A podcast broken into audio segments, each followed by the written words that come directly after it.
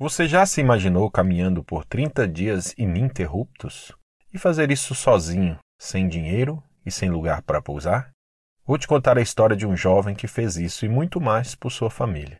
Conheça esse testemunho de fé, esperança e amor de alguém que não mediu esforços para fazer os outros felizes. Bom dia, boa tarde, boa noite. Eu sou Douglas Prado e este é o episódio 8 do Líder Blogcast seu podcast leitura de artigos.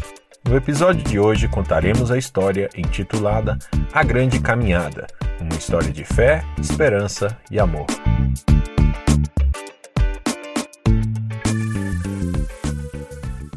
Nasci em 1927, em Correntina, Bahia, em uma família de 11 irmãos biológicos. Meus pais passavam por muita dificuldade financeira para manter a família. Trabalhavam muito mas mesmo assim não era o suficiente. Na época, tive uma madrinha, que era amiga de minha mãe e que não podia ter filhos. Ela era uma pessoa muito boa e, vendo a minha família naquela situação, pediu para minha mãe me dar para que ela pudesse me criar. Juntamente comigo, foram doados mais três irmãos. Ela e o seu marido nos registraram como filhos legítimos e nos criou com todo amor e carinho. Agradeço a Deus por colocá-los nas nossas vidas e por termos a oportunidade de uma vida melhor. Por ter sido adotado por essa família com melhores condições financeiras, acabei sendo um dos poucos irmãos que tiveram a oportunidade de serem alfabetizados. Aos 18 anos me apaixonei por uma bela moça, que logo viria a ser a minha esposa. E em 1945, já casado e com dois filhos, eu sonhava em dar um futuro melhor para minha família. Certa vez, ouvi falarem de uma terra de oportunidades, a jovem capital do estado de Goiás, Goiânia. Meu coração encheu-se de esperança ao ouvir falar dessa cidade e criei uma expectativa em construir uma vida mais próspera e abençoada para minha família. Naquele momento, meu coração já havia decidido. Iríamos nos mudar para Goiânia e lá seria o nosso novo lar. Pouco tempo depois, saí rumo a essa terra prometida.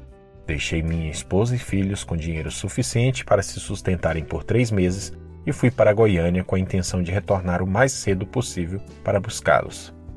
Fora 29 dias de caminhada a pé, ocasião em que andei sob sol, chuva e a luz do luar.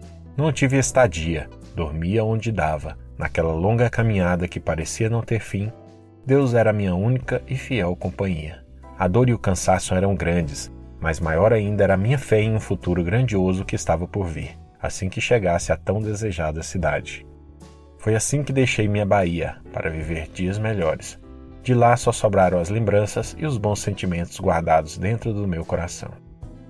Ao chegar em Goiânia, fui atrás de trabalho e consegui. Fiz o que pude durante dois meses e retornei para buscar a minha família, voltando logo em seguida. Já com a família em Goiânia, aluguei uma casa por um tempo e logo consegui comprar um lote e construir o nosso lar. Na época, fui um dos fundadores de um dos bairros mais tradicionais da cidade e lá abri um comércio na esperança de melhorar a renda da minha família. No decorrer dos anos, tive mais filhos e nossa família cresceu em número e graça. Enquanto isso, Deus ia nos abençoando em tudo o que fazíamos. Desde essa época, eu gostava de ajudar os mais necessitados. Sempre me colocava no lugar das pessoas, sentia a dor que elas sentiam e não me conformava com isso. Tinha que ajudá-las. Por gostar de ajudar as pessoas e estender a mão àqueles que precisavam, fundei a Associação dos Moradores do meu bairro e trabalhei arduamente por muitos anos em prol da comunidade. Ajudei também a fundar a primeira igreja católica do bairro. Sempre tive muita fé em Deus e acredito que contribuir para a edificação do reino de Deus é uma das coisas mais valiosas da vida. Esse desejo ardente de contribuir para as causas sociais despertou em meus filhos a paixão pela vida política sendo que um deles seguiu a carreira e teve êxito, ganhando três eleições municipais. Hoje, com 93 anos, tenho muita alegria em meu coração, pois construí o maior patrimônio que um homem pode ter: uma família feliz e abençoada. Tenho filhos, netos, bisnetos e tataranetos, todos bem encaminhados na vida, pessoas de caráter, honestas, trabalhadoras e tementes a Deus.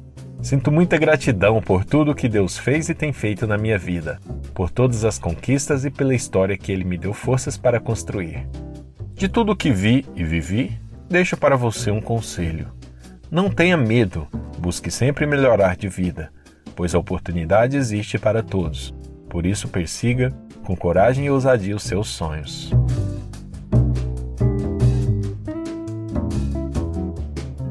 Essa história verídica nos inspira a ir além, a não desistirmos dos nossos sonhos, a valorizarmos o que há de mais importante na vida, a nossa família. Acompanhe-nos e não perca as próximas histórias de sucesso que serão publicadas aqui no Líder Blogcast. Gostaria de compartilhar o seu próprio relato de superação e de vitória? Envie-nos e tenha a sua história contada por nós. Você ouviu mais um episódio do Líder Blogcast, seu podcast de leitura de artigos. Se gostou, compartilhe com alguém. Acesse o site leaderaction.org para ter acesso a conteúdo exclusivo de liderança e desenvolvimento pessoal. Foi um prazer tê-lo aqui conosco. Até a próxima!